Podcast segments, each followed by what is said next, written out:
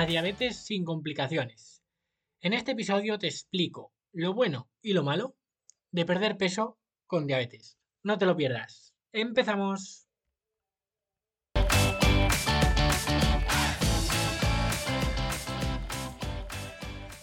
Genial, pues nada, un placer estar aquí con todos. Y, y vamos a empezar a hablar un poco ya del peso, ¿vale? Desde Mérida me escucháis, desde México, pues un placer. Muy buenas a todos los que os conectáis. Y mirad, vamos a hablar un poco del peso, ¿vale? Vamos a hablar de, la relación entre la diabetes, el peso, la diabesidad y todas estas cosas que, que, bueno, que están tan en auge, ¿no? Y que son tan importantes, ¿no? Porque, a ver, decirme, ¿cuántos de vosotros os ha pasado que habéis ido al principio, os, os diagnostican de diabetes y te dicen, Claro, eso es por el peso. Y te entras en la consulta y especialmente tienes diabetes tipo 2, ¿no? Y entras a la consulta y te dicen, usted tiene que perder peso, ¿vale? Pues pasan los años, sigues haciendo tu vida, haces la típica recomendación de eh, dieta y ejercicio, y pasan los años y vuelves a la consulta a los dentro de 10 años y vuelves a escuchar lo mismo. Usted tiene que perder peso. Y la pregunta es, vale, ya lo sé. ¿Y qué coño hago yo? ¿Vale? Porque no tengo herramientas, porque no quiero seguir ganando peso. Además, me estoy tomando metformina, me tomo Janubia, me tomo, me pongo insulina y no hago más que ganar peso, ¿no? Entonces, ¿qué, qué narices está pasando aquí? Y, ¿Y por qué no se cambia el mensaje? ¿Vale? Después, ¿tiene alguna relación mmm, el peso? Hemos hablado ya de diabetes tipo 2, de diabesidad, que es esa relación, esa asociación que hay entre la obesidad y la diabetes. Diabetes tipo 2, ¿no? Entonces, ¿qué pasa aquí? Mm, ¿Realmente esta diabesidad es real? Sí, claro que es real. No se habrán inventado el concepto, ¿no? Y fíjate si es real que, bueno, el 84% de las personas con diabetes tipo 2 pues tienen obesidad, ¿no? Eso, esos son datos que, que manejamos hace tiempo y bueno, y todos, todos un, poco, un poco lo sabemos. Pero mirad, algo, algo importante. Sí que hay una relación, porque lo hemos visto en otros vídeos, la propia obesidad va a causar más resistencia a la insulina y cuando hay más resistencia a la insulina, pues se facilita también la acumulación de, de más grasa y más lípidos. Y bueno, esto ya lo hemos hablado, ¿no? Pero ¿hay relación realmente entre la obesidad y la diabetes tipo 1? Pues a ver, sabemos que la diabetes tipo 1 tiene que haber una carga génica, ¿vale? Tiene que haber una, predisposición genética para poder desarrollar esa diabetes tipo 1. ¿Por qué qué pasa en la diabetes tipo 1? ¿Alguien se acuerda de lo que pasa en la diabetes tipo 1 de todos los que estamos aquí? Seguro que sí. Me lo podéis en el chat. Ponerme en el chat todo. Genial, pues ¿qué pasa? Que, hay un ataque autoinmune, ¿no? ¿Y, ¿Y qué ocurre? Que estas enfermedades autoinmunes, pues el tener obesidad o sobrepeso, pues no les beneficia, ¿no? Eso, eso, está, eso está clarísimo. ¿Y qué pasa? Que, por ejemplo, algo que se ha visto muy vinculante en la diabetes tipo 1 para su desarrollo, pues es, por ejemplo, los niveles de vitamina D. ¿Vale? Eh, tener unos buenos niveles de vitamina D es un factor eh, preventivo para el desarrollo de diabetes tipo 1. ¿Vale? Es más, se está empezando a hablar de, bueno, de supradosis de vitamina D para prevenir la diabetes tipo 1 en niños con predisposición genética, ¿vale? Y dirás tú, bueno, ¿qué, qué coño tiene que ver esto, no? Bueno, pues la obesidad lo que hace es eh, impedir, empeorar esa síntesis y esos niveles de vitamina D. O sea, si tienes obesidad, tienes menos absorción de vitamina D y por ello, pues es más probable que un niño eh, desarrolle eh, diabetes tipo 1, ¿vale? Bueno, eh, me seguís hasta aquí, ¿no? ¿Se está entendiendo? Ponerme un, mano arriba, un dedito arriba, y, así sé que, bueno, que me estáis siguiendo hasta aquí. Porque es importante que entendáis esto para enlazar con el siguiente, con el siguiente concepto, ¿vale? Que vamos, vamos a hablar ya de, nos vamos a meter ya en el tema del peso, de, de, por qué el peso sí, por qué el peso no, y por qué, y por qué hay conductas y recomendaciones, no voy a decir equivocadas, porque no son equivocadas del todo, pero en las que no estoy totalmente de acuerdo, ¿no? Y, la vamos a, decir aquí, hoy. Genial.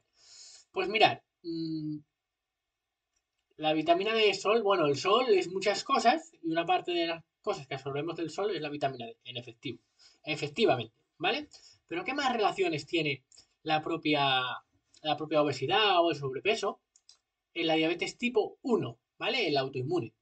Bueno, pues que al final el, la diabetes tipo 1 es un ataque autoinmune que normalmente se, relaciona mucho con esa permeabilidad intestinal, ¿no? Hay una permeabilidad intestinal, se filtra ahí una proteína, esa proteína hace cosas, tus defensas se vuelven locas, destruye las células beta del páncreas y ¡pum! Diabetes tipo 1. Entonces, la propia permeabilidad intestinal, pues también se está vinculado con esto, ¿no? Con, con mayor desarrollo de diabetes tipo 1 porque es muchas veces lo que, lo que pasa, ¿no? Esa, activación del gen, pues eh, ocurre este filtrado de una proteína y pasa esto, ¿vale? Entonces, decirme, ¿qué creéis? ¿Tendrán más, eh, más permeabilidad intestinal personas con obesidad y sobrepeso que personas que no lo tengan? Decidme qué creéis en el chat. Bueno, pues seguramente, seguramente sí, ¿no? Eh, no, no es el factor vinculante, pero sí, puede, puede, puede desarrollar también esto, ¿no? Entonces, al final, que, a ver, que el, sobrepeso y la obesidad mm, se relaciona con muchas cosas, eso ya lo sabemos, ¿no? Pero a nivel práctico, quiero que vayamos más allá hoy. Quiero que vayamos más allá por eso te he introducido esto, para que veas que sí, tiene fundamento las recomendaciones que se dan, pero... Pero hay cosas que no, hay cosas que no y, te, lo, te lo diré, te lo explico, te lo explico aquí. Vamos a entender primero el concepto errático del peso. Vamos a entender qué pasa con el peso. ¿Vale? Pues el peso primero es un concepto que en su momento estaba muy bien, porque era lo que había. Pero hoy hablar con, del peso es como hablar del colesterol total. Es que no sabes de lo que estás hablando. ¿Vale? Mm, ¿Y por qué? Porque ¿qué pasa ¿Qué pasa con el colesterol? Aquí ya me voy a meter en un jardín que no me corresponde, pero ¿qué pasa con el colesterol? Que tú te mides el colesterol total y realmente no sabes si estás bien o si estás mal, porque no sabes cuál es el cuánto tienes el colesterol bueno, o no sabes cómo está el colesterol LDL, el HDL, no sabes tampoco la relación con los triglicéridos, no sabes nada, ¿no? Entonces, hoy en día pues no se mira mucho el colesterol total y se mira más, digamos, el perfil lipídico, ¿no? es eso, colesterol, triglicéridos y todas estas cosas, ¿no? Pues lo mismo debería pasar con el peso. El peso mm, no es muy relevante, no da mucha información, es como el colesterol total. ¿Por qué? Porque, ¿qué pasa? Que tú si pesas, yo por ejemplo, peso 84 kilos, ¿vale? ¿Qué te dice a ti eso? Peso 84 kilos. Pues mirad, os voy a contar una anécdota para que todo esto eh, se entienda perfectamente. Y hace unos años, hace ya muchos años, yo comía en, casa de mi abuela, ¿no? Comía en casa de mi abuela, que vivía encima mía, y yo, yo subía, me ponía la comida, me, comía todo con el plato puesto, y luego me iba a mi casa y me iba a entrenar, a jugar con los amigos y todas estas cosas, ¿no? Pues, ¿qué, qué pasa? Que hubo un día que me, me hizo gracia, ¿no? Porque yo pesaba 80 kilos. Y, yo estaba ahí y me dice, y me dice, estaba, me fui a pesar a la farmacia para, un control médico de, para un control médico de, bueno, de un deporte que, practicaba, ¿no? Y resulta que pesaba 80 kilos, ¿no? Y me dice, y me dice mi abuela, uy, Enol, pesas 80 kilos, como yo. Eh, y tú, con lo bien que estás, pues eso es que yo también estoy muy bien, porque peso lo mismo que tú. ¿Creéis que, que, refleja lo mismo? El peso en mi abuela, esos 80 kilos, que, que en mí. Ponerme en el chat. ¿Tenemos el mismo riesgo de enfermedades una persona con 80 kilos que otra? Os leo. Os voy leyendo por aquí.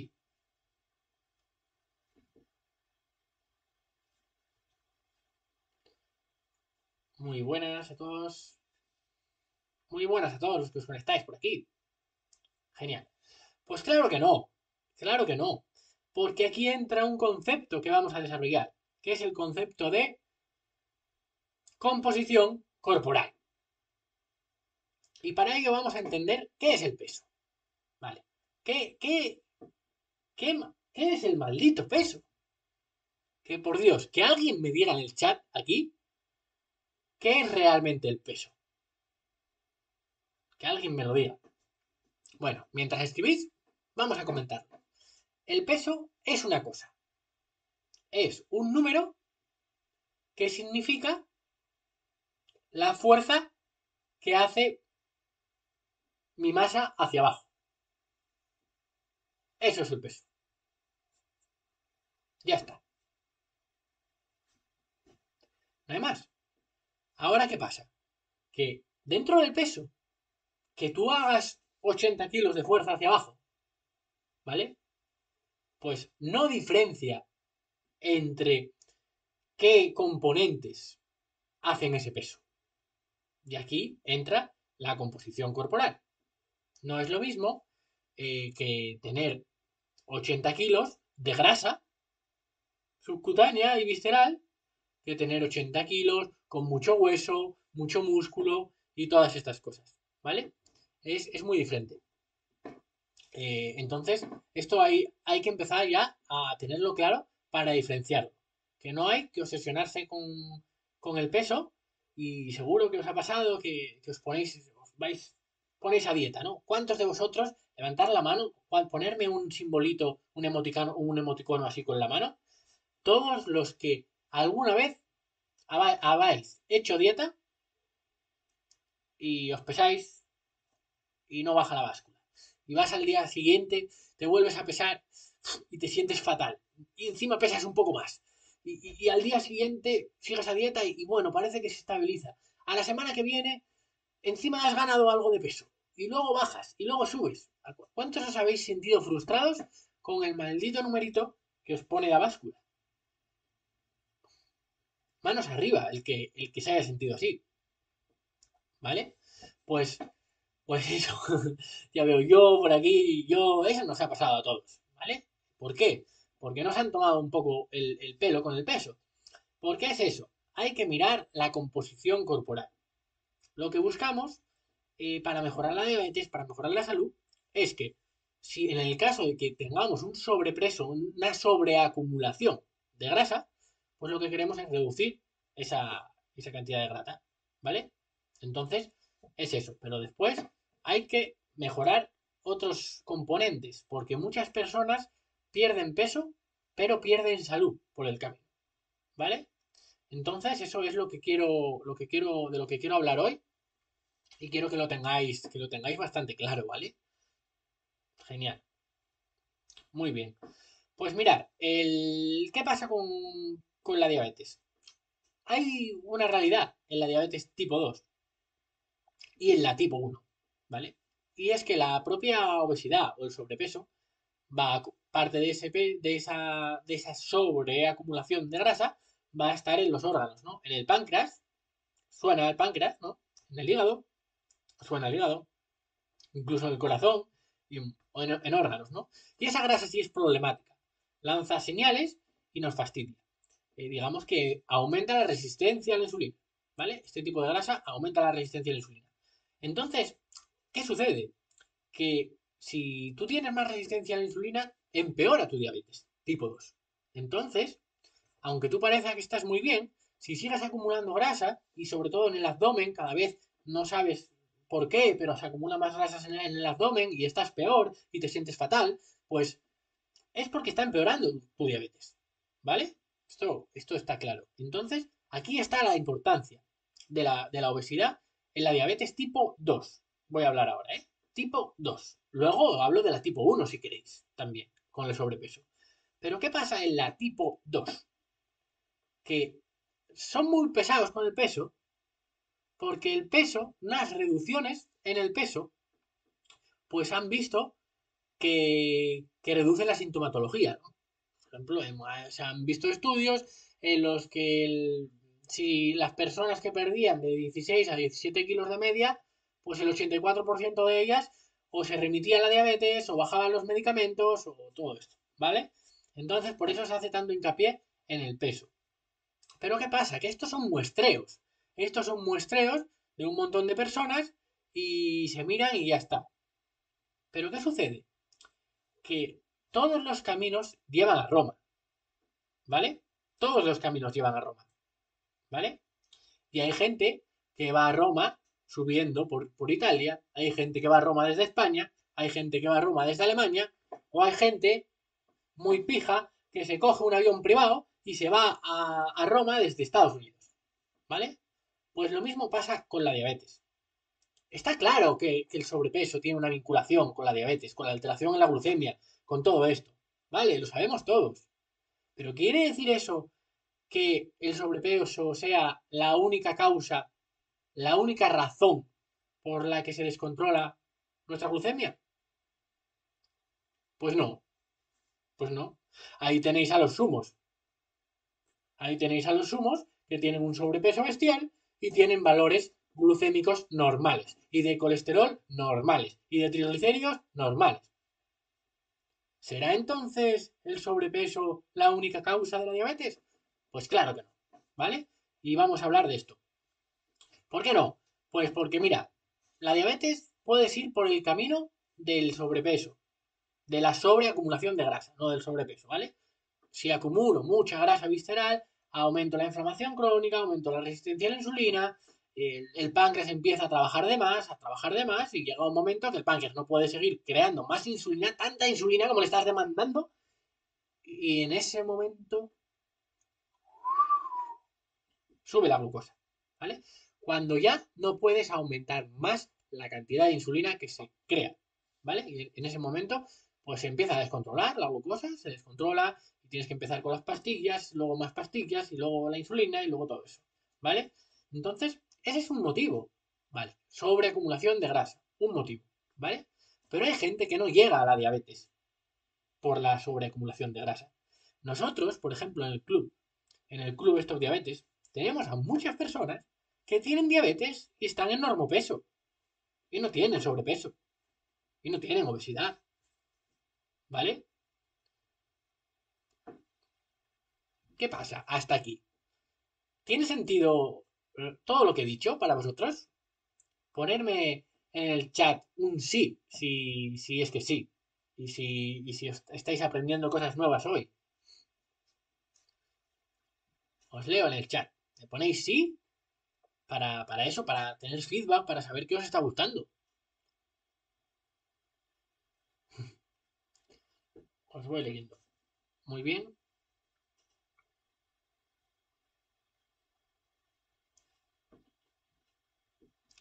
Genial. Veo que sí, Valía dice que sí, Marta que sí. Bueno, pues, entonces seguimos. Muy bien. Genial, chicos. Pues, a ver. Vamos ahora a hablar de, más cosas. Antonia dice so. Pues so, Antonia. Genial. Vale. Mirar qué pasa ahora. Lo que pasa ahora es que la falta de músculo, por ejemplo, también causa diabetes. ¿Vale? Cuando empezamos a tener sarcopenia, no sé si conocéis el concepto de la sarcopenia, sarcopenia es la pérdida de músculo. Tú, por ejemplo, puedes ir perdiendo músculo y llega un momento que si pierdes mucho músculo, pues vas a perder capacidad de oxidar glucosa. Vas a perder los hornos que, queman glucosa, ¿no? A vosotros, que a muchos de vosotros sé que os gusta mucho el pan, vamos a poner el ejemplo. Imagínate que tú tienes una panadería, ¿no? Y, bueno, y, y, abres la panadería a todo trapo. Y dices, aquí voy a hacer una inversión que me voy a forrar. Porque como todo el mundo es adicto al pan, hago una panadería. Y haces una panadería y empiezas y tienes 30 hornos, ¿no? Tienes 30 hornos, ¡buah! tú metes ahí las hornadas de pan, sacas el pan corriendo y vendes un montón y te forras, ¿no? Pero ¿qué pasa eh, cuando tenemos sarcopenia? Que en lugar de tener esos 30 hornos con los que empezamos la panadería, vamos a tener 5 o 4, ¿vale? Y encima no se abren bien y encima estropeados. Entonces, ¿qué va a pasar? Que vas a hornear mucho menos pan y vas a vender menos y te vas a arruinar. y no vas a poder darle de comer a tus hijos. Pues eso es lo que pasa en la diabetes, señores.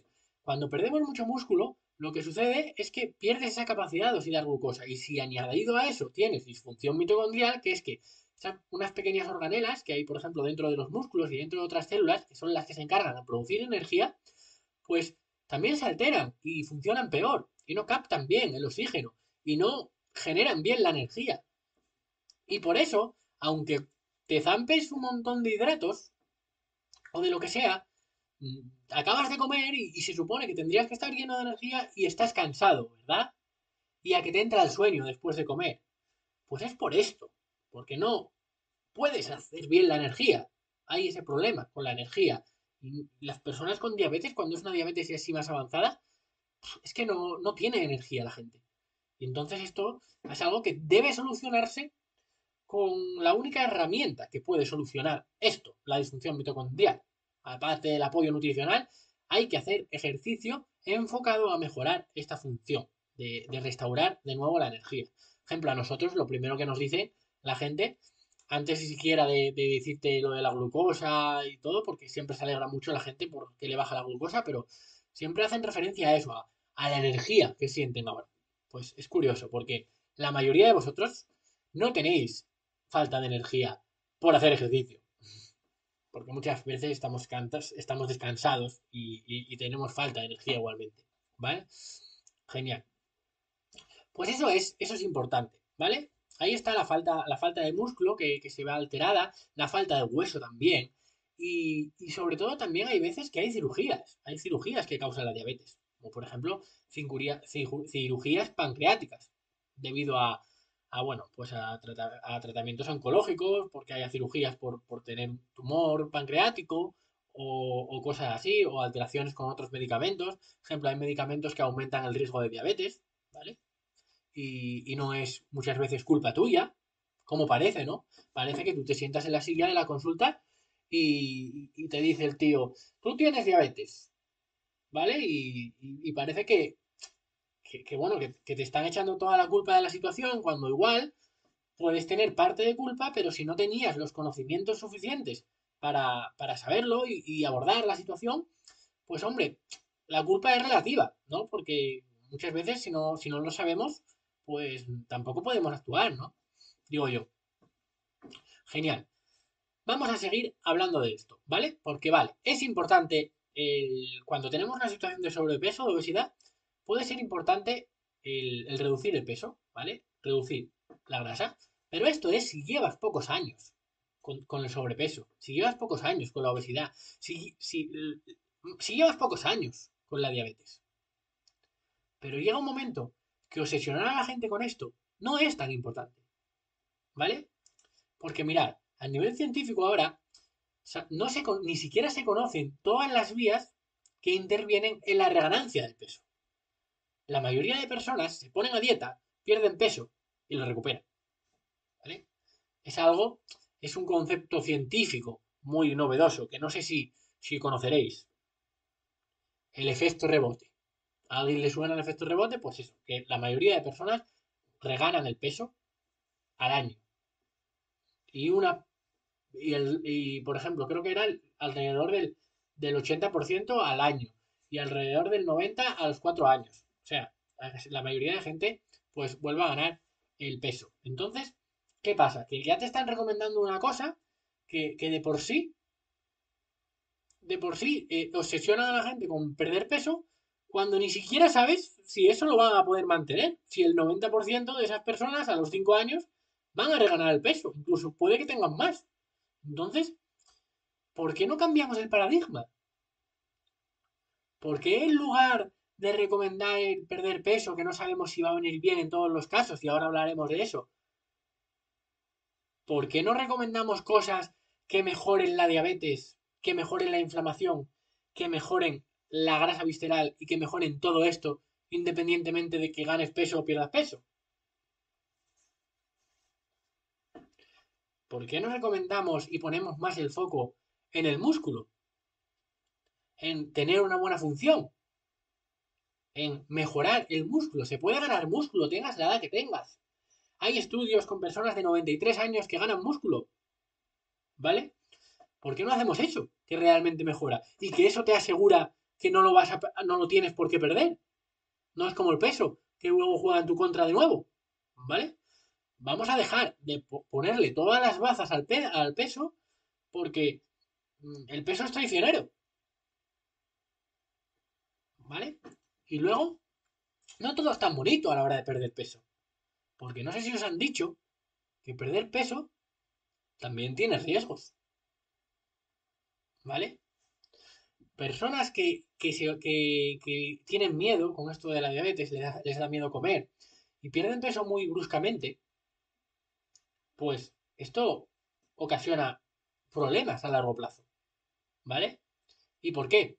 Porque la pérdida de peso no es hago dieta, no como de nada, uy, no hago ejercicio, no, no pasa nada, porque como yo hago dieta, pues ¿para qué voy a hacer ejercicio, no? Pierdo peso por la dieta.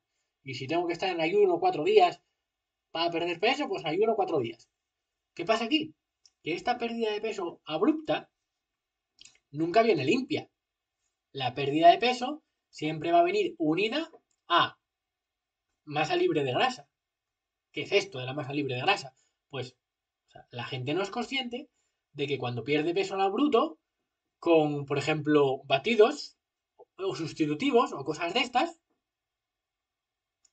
lo que está haciendo es perder hueso. O sea, la gente no es consciente de que cuando hace estos adelgazamientos tan bestias y estas burradas que se ven por internet, pierden hueso. ¿No? Y pierden músculo también. Un montón de músculo. ¿Vale? Y aquí es la, es la, el tejemaneje. Que muchas personas empiezan a perder peso, según ellos, por salud, pero muchas veces no es por salud, es por obsesión, que obsesión, algo que le han metido en la cabeza, ¿vale? Y entonces, ¿qué pasa? Que muchas personas acaban ese proceso de pérdida de peso con un estado de salud peor que al empezar, ¿vale? Porque si tú te pones a perder peso, pero pierdes hueso, pierdes músculo, te encuentras fatal y aunque hayas perdido el peso, aunque hayas perdido algo de grasa por el camino, eh, eh, los intereses te han salido muy caros. ¿Cómo vas a quemar luego la glucosa después? ¿Cómo luego recuperas el hueso? Luego osteoporosis y osteopenia y fracturas y un montón de problemas. ¿Vale? Y más problemas para hacer ejercicio. Cuando ya era difícil que la gente haga ejercicio, pues ahora ponte a sumarle las fracturas de cadera, los problemas, las, las artrosis, los artritis y, todas estas cosas. Pues al final es que estamos haciendo, enfocándolo mal. Es por todos lados, lo mires por donde lo mires. Y es que muchas veces no pasa nada tampoco por tener un poco más de peso si estás mejorando tu salud. ¿Vale? No todo es el, peso, no todo es tener esa talla 38 o 37 o 34 o no sé ni qué talla es, porque yo no sé ni qué talla llevo. Con eso lo digo todo. Entonces, que el peso es un factor de riesgo más. No es eh, el factor del destino, no es la, la muerte pronunciada el tener sobrepeso. Hay más cosas. Si no puedes perder peso, porque tienes una carga alostática grande, porque has hecho un montón de dietas y ya no te hacen efecto, y necesitas ayuda con el tema de la alimentación, hay veces que hay que empezar a comer un poco más para luego poder perder ese peso, ¿vale? Céntrate en lo que sí puedes hacer, mejora el músculo, mejora la función. El ejercicio, mejorar eh, con el ejercicio el músculo y el hueso es la mejor inversión que puedes tener. Mirad, ¿queréis que os cuente el principal error que yo veo en, muchísimas personas? ¿Vale? ¿Queréis que os cuente el principal error que veo en más del 90% de las personas que, quieren perder peso y que les doy esta información? Venga, si queréis que os cuente esto, pues me lo ponéis aquí y, os lo explico rápido. Es un, error muy importante, garrafal, que no quiero que cometáis y por eso me he conectado aquí con vosotros a las diez y media de la, de la noche para contaros esto. Así que, si estáis de acuerdo, si os interesa, si resuena con vosotros, pon sí cuenta en el chat. Genial.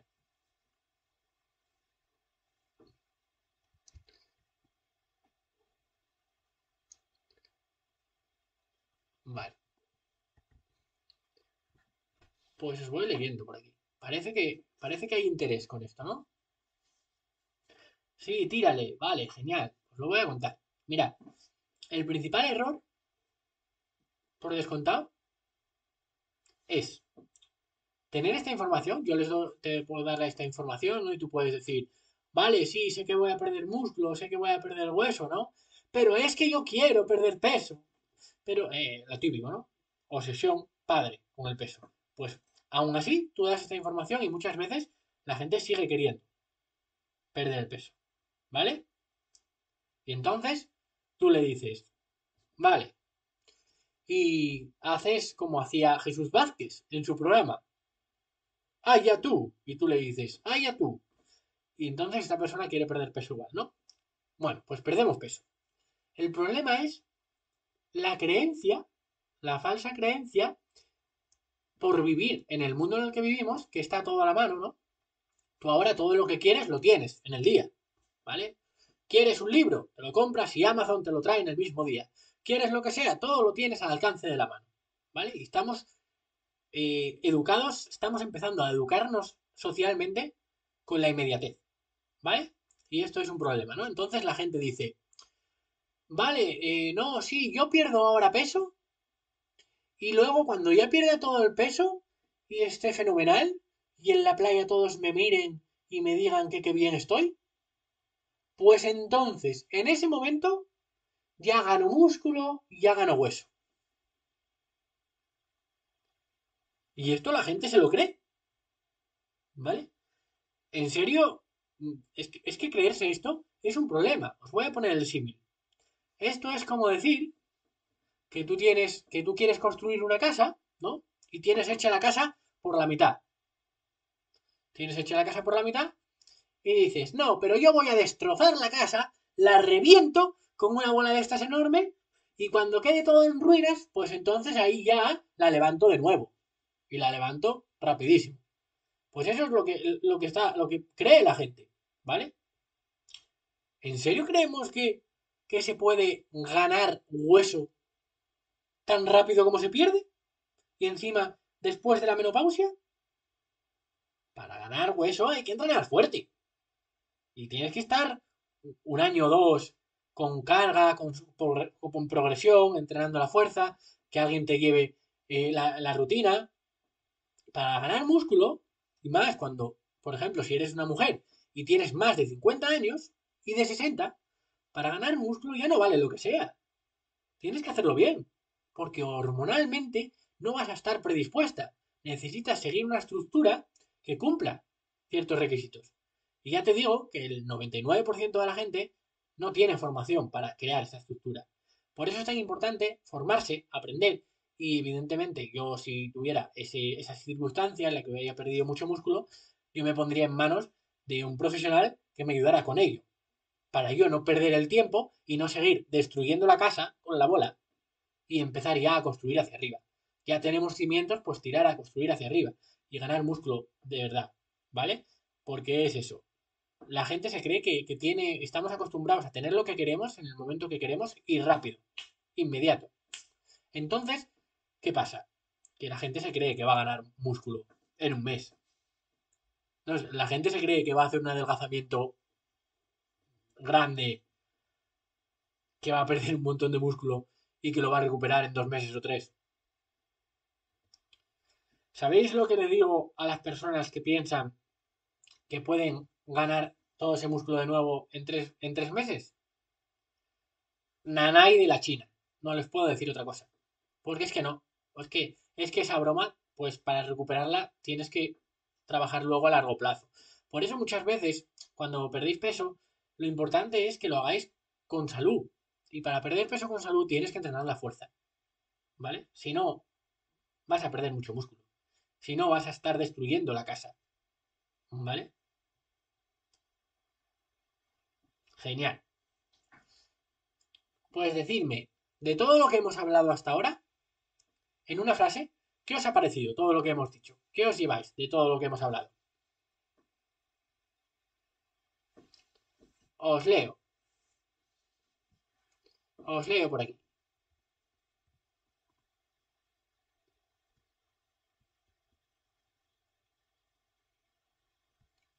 Genial.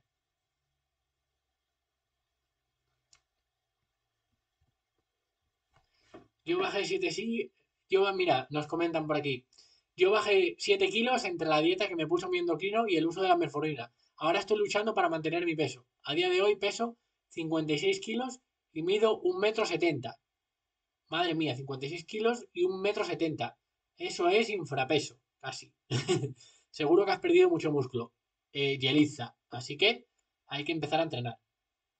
¿Vale? Genial, muy interesante, muy interesante, me ha sorprendido.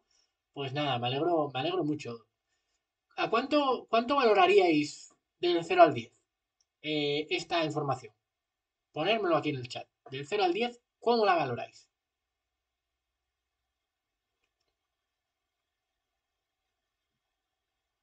Y no, la gente está equivocada. No tienes que hacer mucho ejercicio, y Eliza.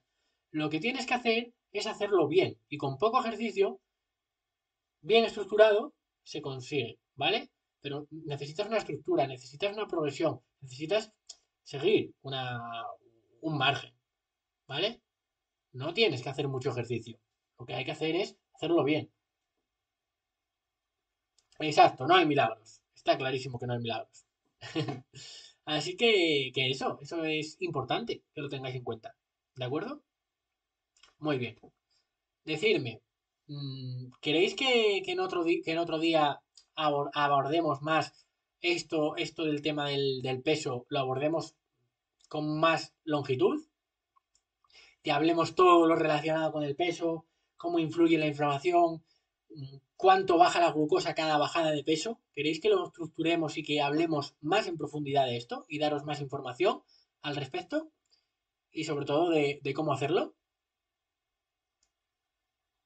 ponérmelo aquí en el chat si, lo veis interesante. Y entonces me lo planteo, me planteo crear más contenidos de estos.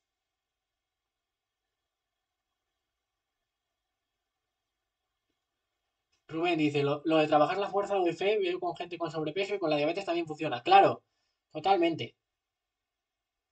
Totalmente, Rubén. Mira, nosotros en el club empezamos, estamos haciendo entrenamiento de fuerza a personas con diabetes y, hay personas que están mejorando muchísimo. Incluso hay gente que se ha quitado la insulina con el entrenamiento de fuerza, gente con diabetes tipo 2 insulina y, son los resultados son muy rápidos en, una en una diabetes. El entrenamiento de fuerza hace un efecto muy sistémico y en diabetes tipo 1 también. ¿eh?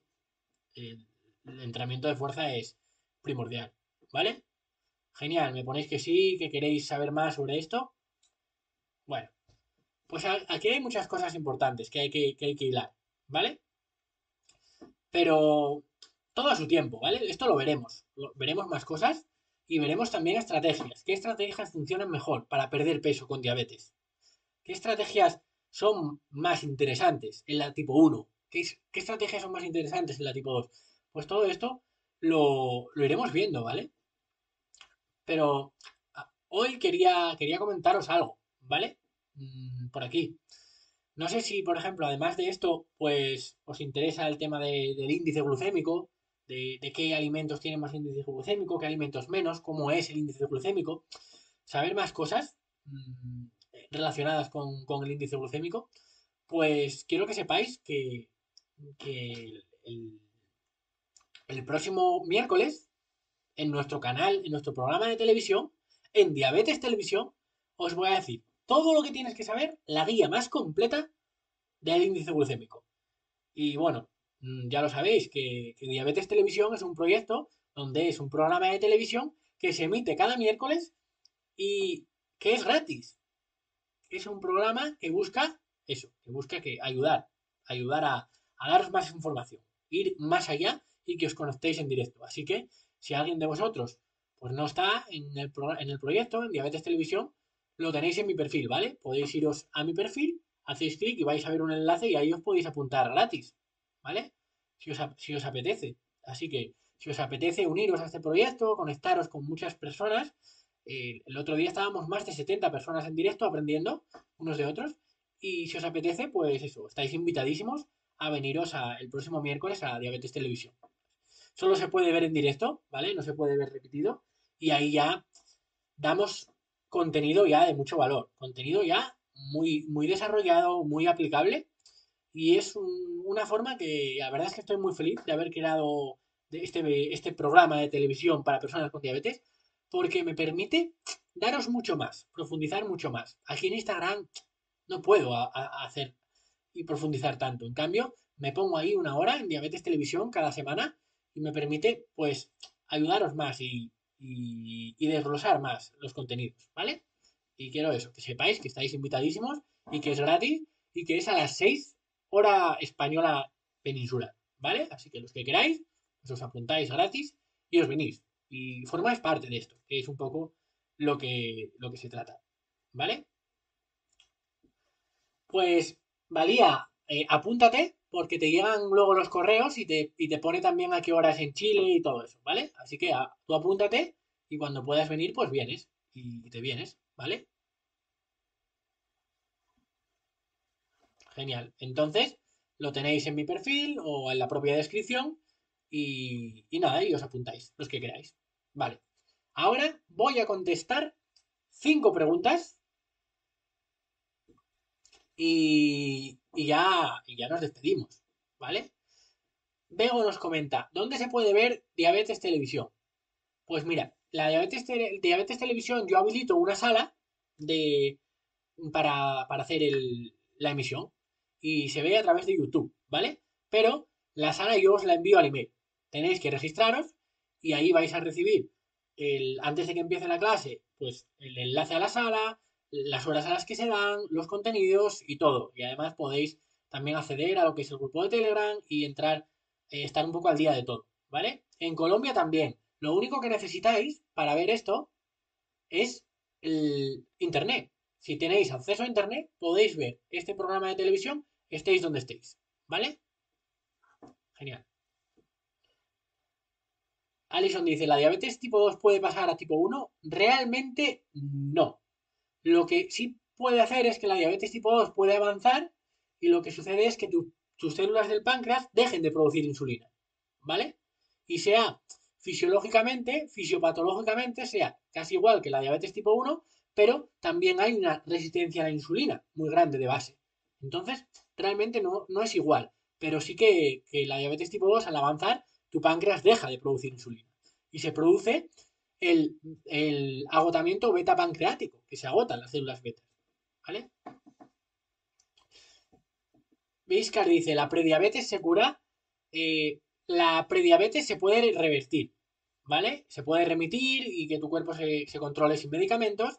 Y lo hemos visto en el caso de Pepa, Pepa con 63 años, en el Club Stop Diabetes, que es en el programa que, que ayudamos a personas con diabetes a mejorar, pues Pepa con 63 años revirtió su diabetes tipo 2.